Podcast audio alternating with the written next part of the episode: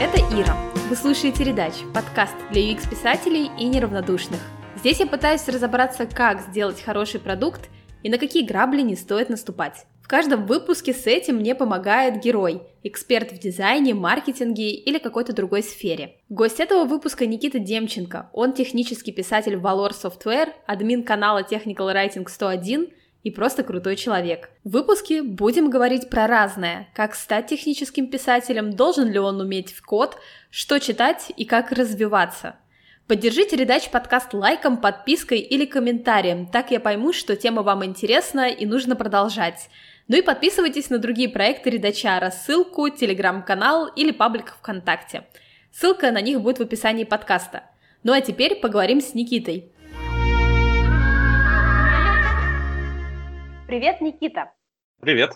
Спасибо большое, что согласился прийти в подкаст. Я первый раз разговариваю с человеком, техническим писателем, поэтому надеюсь, что выпуск получится классный, и ты развеешь все мифы, которые есть, ну хотя бы часть, которые есть в этой профессии.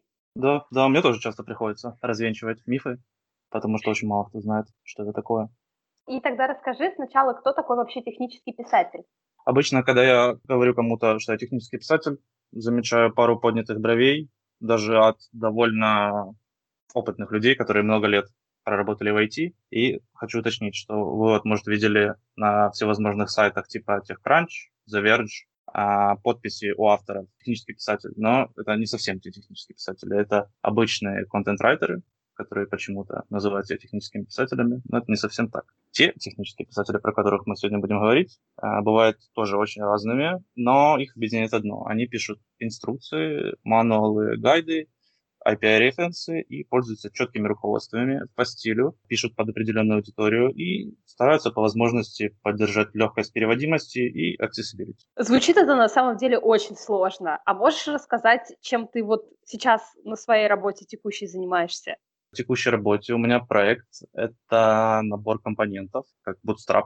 Есть э, там а, менюшки, баттоны и так далее. И очередная компания делает свой набор таких компонентов, чтобы люди могли потом из этих компонентов делать сайты, красивый интерфейс, и все у них сейчас довольно в плачевном состоянии, и приходится это исправлять, э, писать документацию для каждого компонента, как им пользоваться, как его стилить и так далее. То есть, по сути, ты пишешь инструкции для программистов? Да, да, это именно так, это самое простое изречение, которым я обычно оперирую. Ну, к сложным терминам мы еще сегодня придем. Ты расскажи, как пришел вообще в техническое писательство? У меня очень интересный бэкграунд по мне. У меня странная карьерная лестница была. Все началось, наверное, года с 2006 -го. А, мне дядя показал Linux мой, он программист, а, показал, рассказал в трех словах, что это такое, и оставил меня наедине с этим знанием. И пошло такое очень конкретное красноглазие. Я ночами не спал, разбирался с этим всем, устанавливал все, начиная от Ubuntu, заканчивая сложными э, дистрибутивами типа Arch Linux и Gentoo, лопатил горы документации. И однажды меня позвали на работу, наверное, это был курс второй или третий. Сказали, что нужен человек, разбирающийся в Linux. Далее было, наверное, одно из самых смешных собеседований. Меня спросили, что ты умеешь? Я сказал, что вам надо? Мне сказали что-то и то-то. Я говорю, могу. И работал я над а, прошивкой для APT-приставки. Она была основана на Linux, но программировать там не нужно было. Нужно собрать было очень грамотное ядро и заставить всевозможные кодеки работать. Еще более близко познакомился с документацией, как это все работает у взрослых дядек. Затем я поехал на Work and Travel, чуть-чуть подтянуть английский. Как на удивление моих знаний хватило и что-то так все, так все и осталось. По возвращении с Work and Travel я устроился работать Support. Была большая компания, которая обслуживала большие-большие-большие shared и dedicated хостинги. Это была 24 на 7 поддержка, работы было очень много.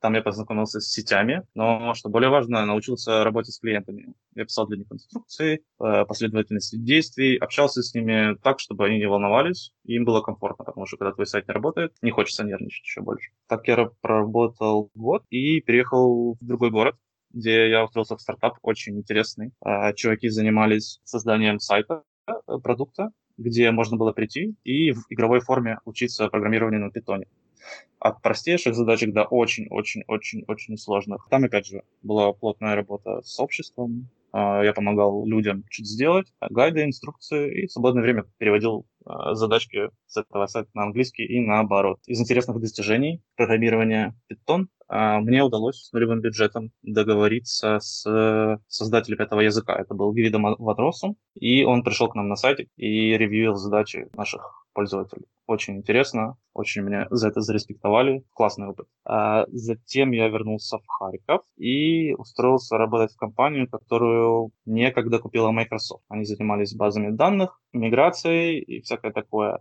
И там уже было что-то более похожее на техническое писательство. Это были очень такие глубоко технические статьи про базы данных, миграцию, э, всевозможные ETL-процессы. Это когда много данных приводят, э, разрозненных данных приводят к одному виду. Странная очень задача была, нужно было писать сюжеты для роликов, в которых э, я рассказывал, как устроен тот или иной продукт, и, соответственно, озвучивал его на английском, что было очень странно. Эта компания была куплена Microsoft, у них был доступ англоговорящим чувачкам, но почему-то просили делать меня. Вот. Голос я свой не люблю, и в итоге, наверное, даже ни один ролик так я не посмотрел. Но говорят, ок. Там я проработал тоже годик, и теперь перешел в Whaler Software, где работаю пятый год уже, и пишу тоже всевозможную документацию. Это очень долгое время была процессная документация, то есть я описывал, как и что устроено внутри компании. То есть там, тестировщики, весь их процесс рабочий, приходят таска, и что дальше идет, как они сотрудничают с разработчиками, как разработчики сотрудничают с дизайнерами, как sales команда работает, то есть вся-вся-вся внутренняя документация. И теперь по чуть-чуть меня ставят на всевозможные проекты. Звучит на самом деле очень сложно, и для людей, которые вот прям код никак не, не погружены, это кажется вообще абракадаброй. Ну, то есть надо понимать, что мое знание кода, оно ограничивается а, змейкой, которую мы программировали в школе, и какими-то базовыми навыками, типа залазишь в страничку, смотришь HTML. Поэтому, ну, я думаю, что на самом деле те, кто будет слушать подкаст, таких, как я, ребят, тоже будет полно, а, и я тебя сейчас буду допрашивать вообще про ценность работы, как стать спецом, вообще можно ли войти в сферу, если ты в Linux ни, ничего, ни черта не шаришь, и, и, в общем, как дальше жить. Поэтому у меня следующий вопрос. Смотри, ты говорил, что сейчас ты а, пишешь инструкции и вот занимаешься разными проектами. А вот скажи, если бы не было тебя в продукте, что бы сломалось? Самый простой пример. Можно написать сколь угодно революционную штуку, а, которая будет делать невозможные вещи. Там какой-нибудь безумный алгоритм сжатия. Но создали его и создали. И только три с половиной человека знают, как этим пользоваться. И тут наступает бас-фактор, то есть это какое количество людей должны сбить автобус, чтобы все застопорилось. А чтобы такого не произошло, э, вещи нужно документировать, чтобы другие люди знали, как этим всем пользоваться. Все больше и больше компаний начинают об этом думать и снимают с разработчиков, которые не очень любят писать, точнее, скорее всего, ненавидят писать, на моем опыте. Э, снимают с них эту обязанность, дают ее техническим писателям. И можно даже сказать, что если в компании есть технический писатель, то эта компания, не знаю, более дальновидная, не знаю, вот готова платить зарплату человеку, который будет это все поддерживать, следить за актуальностью, и, соответственно, пользователям будет удобней, приятней. А может ли пользоваться технической документацией человек, скажем так, не технический? Ну, то есть э, документация, она остается только в компании или она как-то еще расшаривается где-то, кому-то передается? Документация может быть любая. Это и внутренняя документация, и внешняя документация. Все документация. Слоган моего канала, что все документация, если ты достаточно смелый. То есть это а, инструкция к комоду из Икеи. Это тоже инструкция, документация. Только Причем сейчас очень... Икею привести в пример. Да, я считаю, что они гении. У них ни одного слова нету в документации, но в то же время все ну, относительно понятно. Кстати, ссылку на твой канал я тоже оставлю в описании подкаста, чтобы люди не волновались и ходили, смотрели, а, что же такое вообще техническое писательство и что это на самом деле не так страшно, как кажется. Нет, абсолютно не страшно. А, а, документация — это те же, например, инструкции в таблетках. В медицине очень популярна техническая документация. А вот так скажи, что... какие, какие навыки нужны, чтобы стать техническим писателем именно в какой-нибудь продуктово-айтишной компании? Я бы сказал, э, главным качеством, не навыком. Это желание объяснять что-то людям, желание сделать окружающих чуть-чуть умнее. Вот. Но втором месте это умение писать, потому что вот я люблю писать, и для меня это как аксиома, что, блин, все любят писать, это же прикольно. Это, наверное, любовь к упорядочиванию всего и вся. То есть, если ты такой человек, которого, там, не знаю, раздражает отсутствие точки запятой в конце списка какого-нибудь, то вот ты технический писатель. Это звучит очень классно, но вот у меня есть вопрос. Может ли гуманитарий ну вот я себя отношу прям, ну типа практически к стопроцентным гуманитариям. Может ли гуманитарий, допустим, я, стать техническим писателем без знания кода и вот э, э, Linux и всякого такого? Ну, про Linux я обобщил, просто это такая вещь, которая дала мне понимание, как, э, как устроена сама система внутри, абсолютно не, не обязательно знать Linux, но мне он очень помог э, посмотреть под капот, как это все работает. И код я не пишу. Его можно писать, но можно обойтись и без этого. Но это чуть-чуть ограничит спектр того, что вы можете делать. Я бы сказал, что на первых порах можно обойтись и без написания кода, если, например, вы пишете инструкции какого-нибудь продукта, то есть вы достаточно в нем разобрались и знаете, как он устроен полностью. Вы берете свой телефон и знаете, как что работает. Или вы знаете хорошо, там, как работает Windows, и вам звонит мама и спрашивает, как сделать то-то и то-то. Что вы делаете? Вы рассказываете, как что делать. Э, если это получается достаточно легко, то и перенести свои мысли в текст не составит труда. Что до кода, это скорее не код, очень-очень-очень-очень большое количество конфигов, конфигурации, например, генератора статических сайтов или конвертера какого-то. То есть э, могу пример привести. Был у нас интересный очень продукт. А, это был seed to sale компания, то есть от семечки до продажи. Товарищи выращивали в Америке, естественно, марихуану. И у них очень-очень-очень большой продукт был, который позволяет с момента посадки семечки отслеживать, как и какое растение растет, собирать статистику со всего этого и далее вплоть до ты нажимаешь кнопочку, а где-то запускается машина, которая делает, там, например, желейных мишек с марихуаной. Когда я туда попал, документации было очень-очень много но вся она жила в каком-то странном портале, возможно, даже самописном. И мое чувство прекрасного страдало, потому что она выглядела не очень, э, пользоваться этим было не очень. И по ходу написания новой документации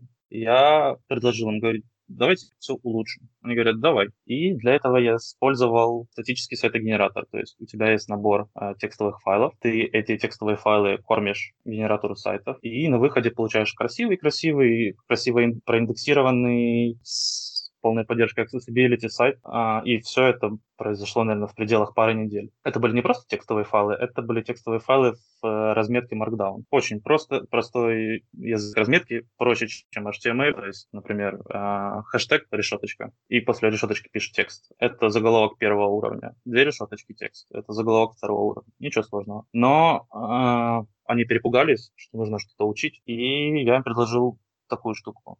А, я к этому сайту подключил CMS, это Content Management System, чтобы можно было зайти на сайтик и там написать тексте какой-то, и он появился в соответствующем разделе. Чтобы это все сделать, я взял отдельно сайтогенератор, отдельно эту CMS-ку, а, нашел парочку инструкций, немножечко симпровизировал, и все получилось. Это было дело, дело, наверное, недели. По вечерам я это в свободное время делал, и все получилось. Можешь сформулировать, какие компании вообще ищут технических писателей? Я вот точно знаю, что в Яндексе там целый огроменный штат, ну, понятно, почему у них там куча продуктов, всем нужна помощь, в общем, всем нужны инструкции.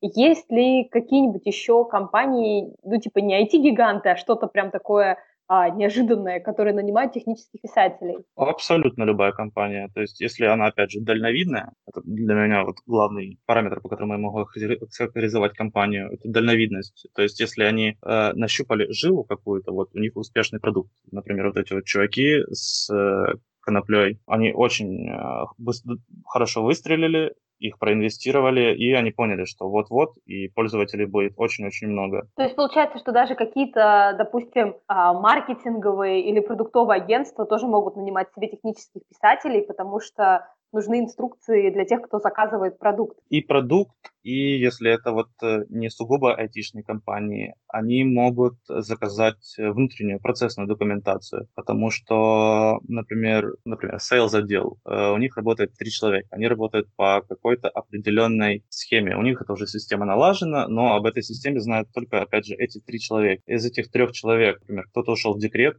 кто-то заболел, и третий уволился. Э, наняв еще трех людей, обучая их, компания потратит очень-очень много денег, времени и ресурсов на то, чтобы заонбордить этих э, новых сейлзов.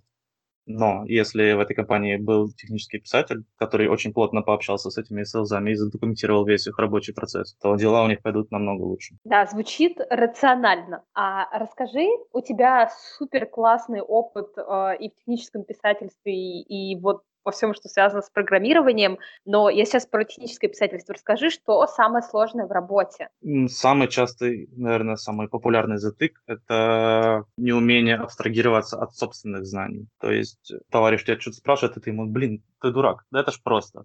Вот. А в работе такого нельзя допускать. Ты должен очень-очень-очень хорошо уметь оценивать аудиторию, уметь оценивать свою аудиторию, писать именно для нее, для какой-то конкретной аудитории того, чтобы пользоваться каким-то, например, допустим, тем же продуктом, а, где отслеживаешь, как живут какие растения, этим будут пользоваться люди, которые работают на складе, потому что им нужно зайти в это приложение, посмотреть, как там то или иное растение себя чувствует. А, однако, когда я пишу инструкцию для всевозможных компонентов, этим будет пользоваться программист.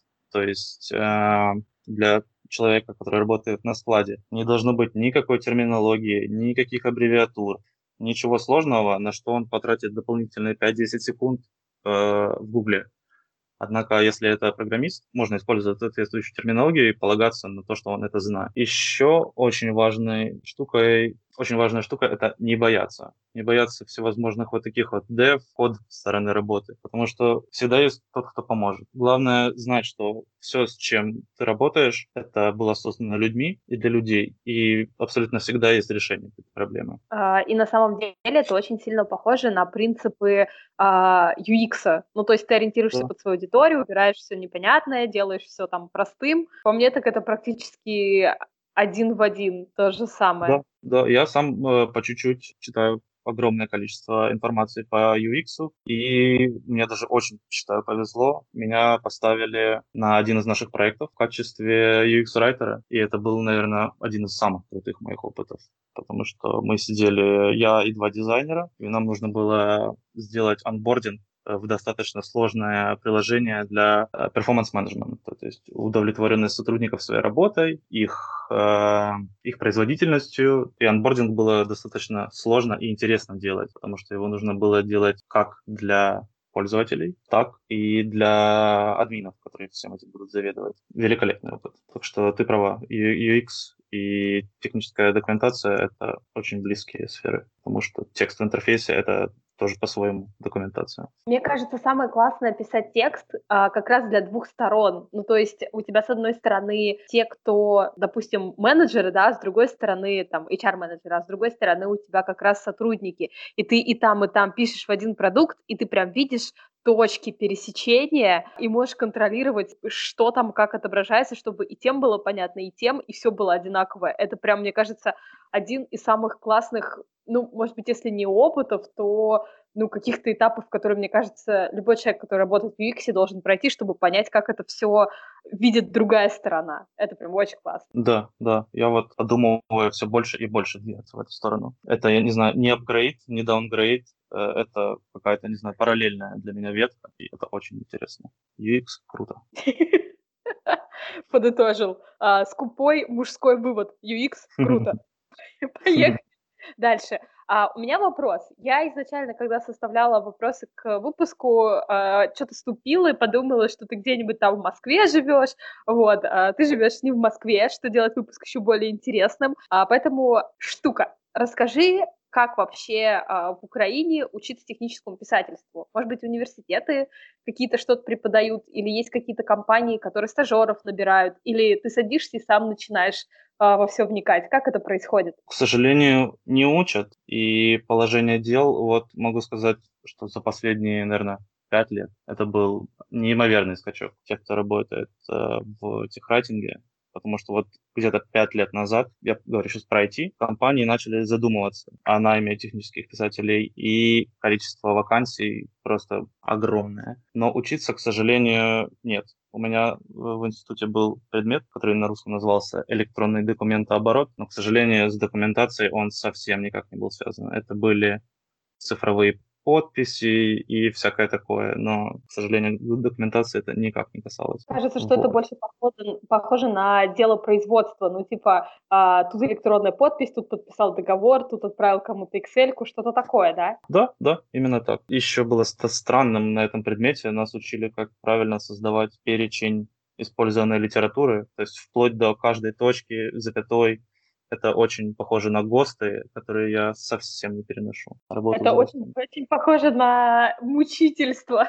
типа, а, да, да, да. Просто я помню, у меня тоже был такой предмет, и мне это давалось просто со скрипом, потому что я не понимала, каким образом мы все эти коды, названия сокращаем, почему именно так, а не иначе, это просто был взрыв мозга, особенно в 18 лет. Ух. А, насколько знаю, рынок России по техническому писательству очень любит всевозможные ГОСТы. У меня нет объяснения, почему так, но прям повально, повально просят э, работать по ГОСТам. Но есть и просветления некоторые. Многие уже в этом, на это забили на этот рудимент и просят просто обычную человеческую документацию. Я, честно говоря, перед нашим, ну вот перед записью выпуска немножко а, посмотрела вообще, что есть по теме, и мне кажется, как раз ГОСТы — это такой отзвук э, советского прошлого, когда все было только по ГОСТам. Если это не по ГОСТам, это не проходит э, никакие аттестации. В общем, сейчас, э, ну, многие компании все равно аттестуются, и аттестуют их те самые люди, которые работали по ГОСТу. Поэтому, да. если вы как-то подвязаны к муниципалитету, к чему-то государственному, тебе приходится так делать.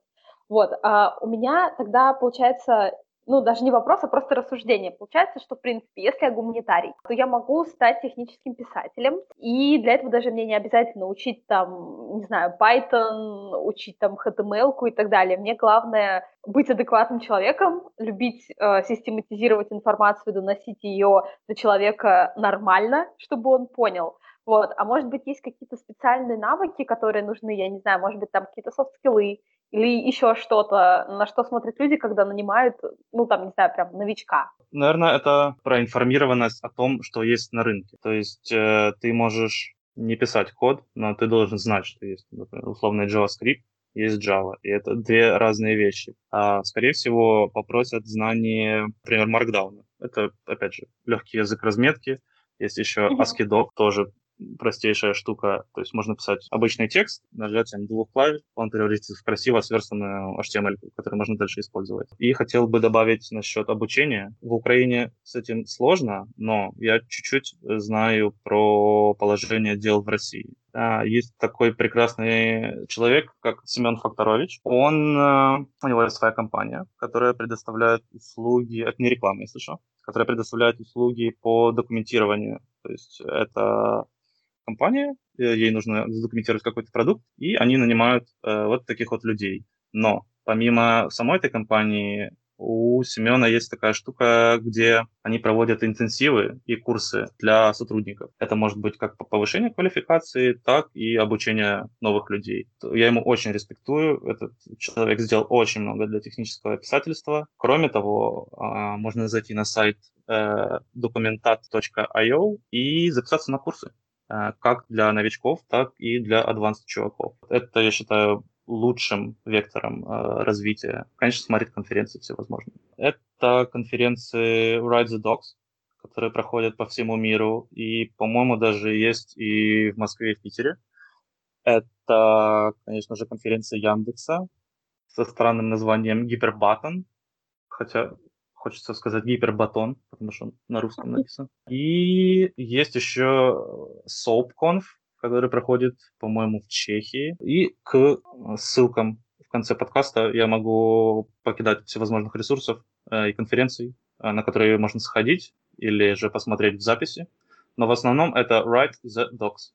У них есть прекрасные YouTube-каналы, где очень-очень много умных людей, рассказывает очень-очень много крутых вещей. То все полезные ссылки, всех, кого ты перечислил, мы поставим, потому что тема классная и несправедливо, что про нее так мало говорят. Потому что я сейчас вспомнила, что у меня знакомая работала техническим писателем в компании, которая делала швейные машинки. И она писала документацию и для управления каких-то там штук. Ну, то есть э, это не совсем прям IT, но технические писатели даже этим могут заниматься. И меня это тогда очень сильно поразило, я почему-то сейчас вспомнил этот факт. А, технического Писательство вообще интересная история. Как профессию ее начали считать таковой где-то после, наверное, Второй мировой войны. А все потому, что были заводы, которые делали очень-очень-очень много разных штук а, бытовых. Это холодильники, это утюги. И когда началась война, перед тем, как уйти на фронт, мужчины написали, писали инструкции и уходили на фронт, а женщины приходили и пользовались этими инструкциями, чтобы вместо холодильников делать бомбы, танки и так далее. Это очень животрепещущая история. Я хотела сначала сказать, как мило, вот, а потом подумала, что, наверное, это вообще будет неуместно и лучше промолчать. Смотри, у нас на самом деле а, остались вопросы, которые прислали читатели Редача. Я тебе их сейчас читаю, а мы постараемся на них ответить сейчас пришлю вопрос. Здравствуйте, вопрос Никите, так что отвечать тебе. Техническое писательство и фриланс совместимы? Или техническое писательство и удаленка – это вообще реально? Отвечай. Да, э, насчет фриланса абсолютно да. Я сам не занимаюсь фрилансом и не беру заказы, но в LinkedIn очень часто приходят предложения о контрактной работе, о разовой работе. А плюс я довольно пристально наблюдаю за западными коллегами, и там это очень частое явление. Так что абсолютно да, фриланс и техрайтинг совместимы. А насчет удаленки тоже да. А во время пандемии я, как некогда противник удаленки, смирился с этим. И Zoom — это вот теперь, видимо, наш новый стандарт общения. Техпису довольно часто приходится консультироваться с SME, это Subject Matter Expert. То есть это тот, кто обладает большим количеством знаний, чем ты по предметной области, но у него нет времени, и это не его задача писать документацию. Вот. И очень часто нужно с ними общаться, чтобы выудить какую-то информацию. Легко я очень отказался от этого общения, и написать в Slack или созвониться в Zoom — это вот наше новое все. Класс. Я думаю, на самом деле, что вообще все digital профессии могут существовать на удаленке, и могут существовать на фрилансе, ну, как бы это даже не риторический вопрос, ответ всегда «да».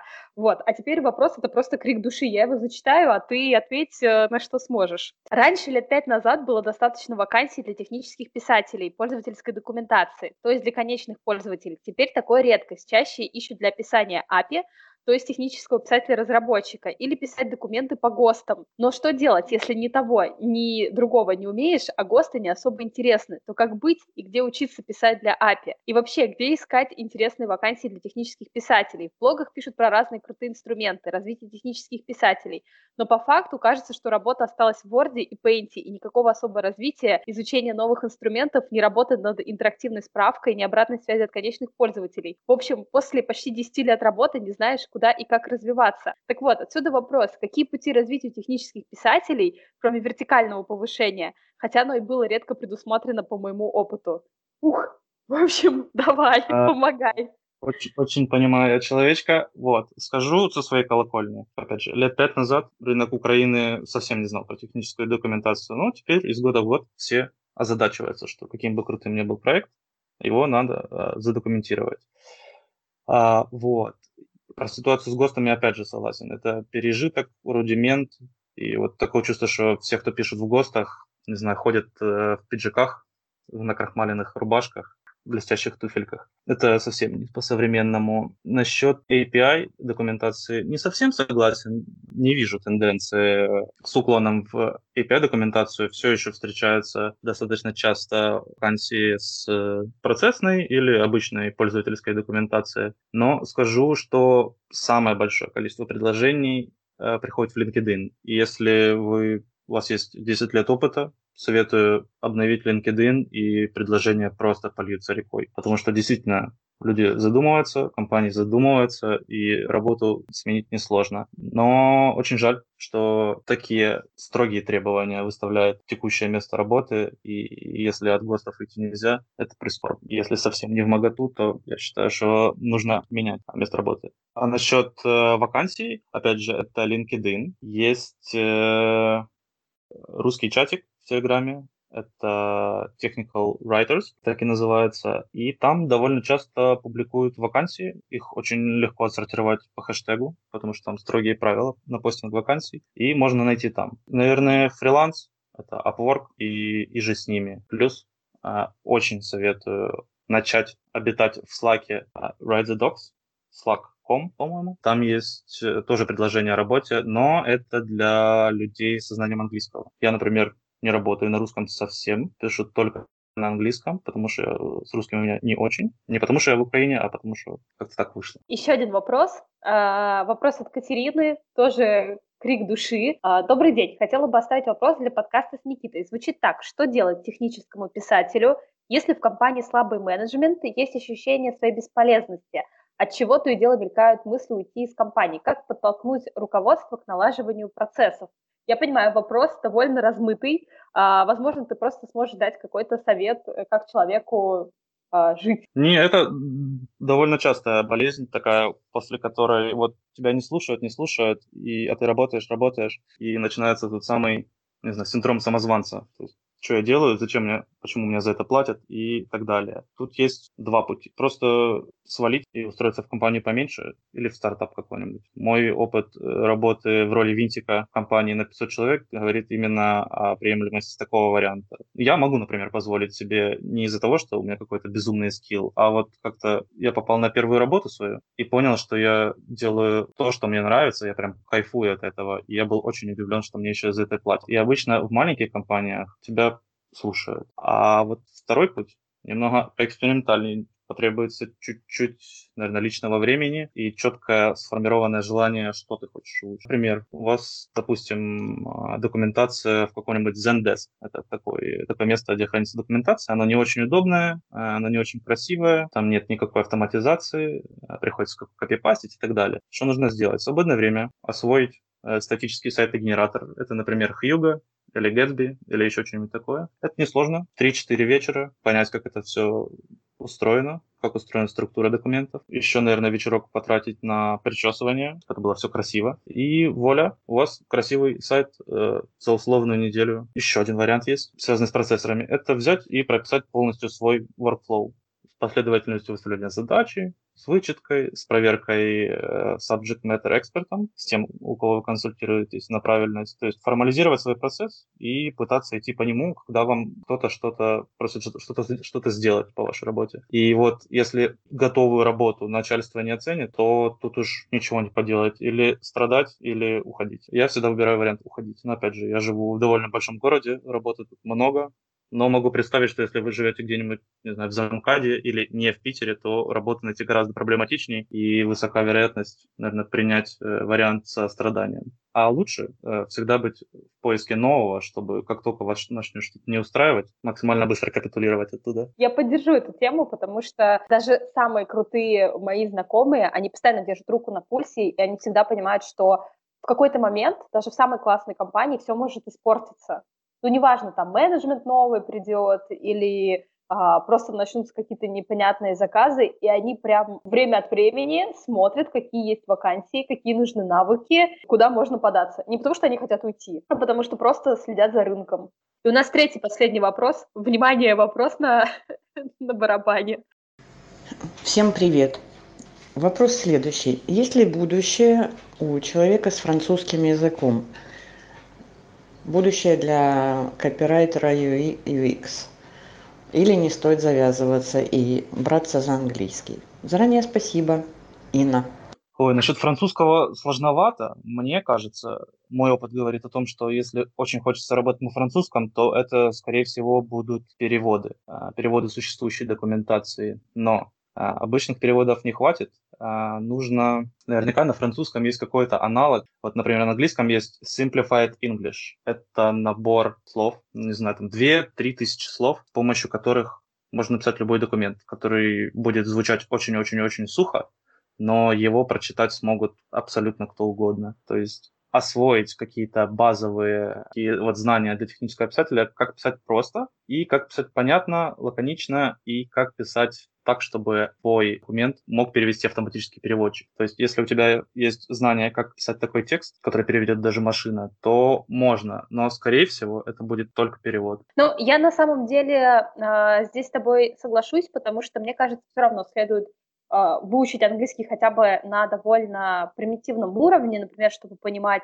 что пишут в каких-то супер простых статьях, что говорят на простых конференциях, хотя бы потому, что все материалы какие-то прорывные, а, все прорывные компании, они сейчас уходят на английский. И, в документации, и в интерфейсах это становится, ну, мастер-язык, поэтому, мне кажется, французский может стать дополнительным бонусом, типа русский, английский, французский, и тогда уже, конечно, тебя как специалиста начнут выхватывать компании, которые супер классно хотят делать там локализацию, допустим, или что-то еще, потому что ты хотя бы сможешь, э, ну вот на основном языке, на котором ведется коммуникация, выцепить что-то важное, понять это, и потом там локализовать, допустим, на русский и французский. Вот как бы у меня такое предположение, потому что я как человек тоже с русским, английским, французским, вот, я как раз, ну, примерно в той же самой ситуации, я рекомендую английский все-таки подтягивать до определенного уровня. А тебе помог французский хоть раз? А, честно говоря, кроме моего периода, когда я жила во Франции, французский мне особо больше нигде не помог. Вот, потому что все, что есть, все идет на английском, и локализация у нас была в языковой паре а, русский, английский, английский, русский. Ну, как бы французский помог только периодически с кем-то, может быть, списаться, что-то обсудить. Но в плане работы, прям такого основного пласта, вообще ни разу. Это, наверное, лет за пять уже. Ну, то есть я точно могу сказать, что за пять лет я его использовала, может быть, пару раз, и то случайно. Вы слушали «Редач» — подкаст для UX-писателей и неравнодушных. В этом выпуске мы с Никитой обсуждали карьеру технического писателя. А теперь минутка пользы — Мои знакомые ищут веб-программиста в Синтезию. Синтезия — это экспериментальный бренд одежды из Питера. У них есть свое производство в Петербурге, Москве и скоро будет в Ростове. Веб-программисту нужно уметь разрабатывать и поддерживать сайт под управлением OpenCart, разрабатывать OpenCart, чтобы синхронизировать сайт с кассой, сканерами, принтерами и другим ПО, и в будущем разрабатывать приложения под iOS и Android. Условия такие — Удаленная работа или офис в Питере на полную загрузку или по проектам. О деньгах договоритесь. Если вы знаете подходящих веб-программистов, пожалуйста, скиньте им ссылку на вакансию. Она будет в описании подкаста. А если вы сами тот самый программист, то откликайтесь на вакансию. Небольшой анонс. Если вы ищете ребят в штат или сами ищете работу, то присылайте аудиорассказ о себе и ссылку на ваш сайт-портфолио в личку телеграм-канала Редащ. Я расскажу о вас в следующем выпуске подкаста, и это будет бесплатно. Спасибо, что дослушали выпуск до конца. Если он вам понравился, подписывайтесь на подкаст. Он есть в Apple и Google Podcast, Spotify, ВКонтакте, Яндекс.Музыке и на других платформах. Пока-пока!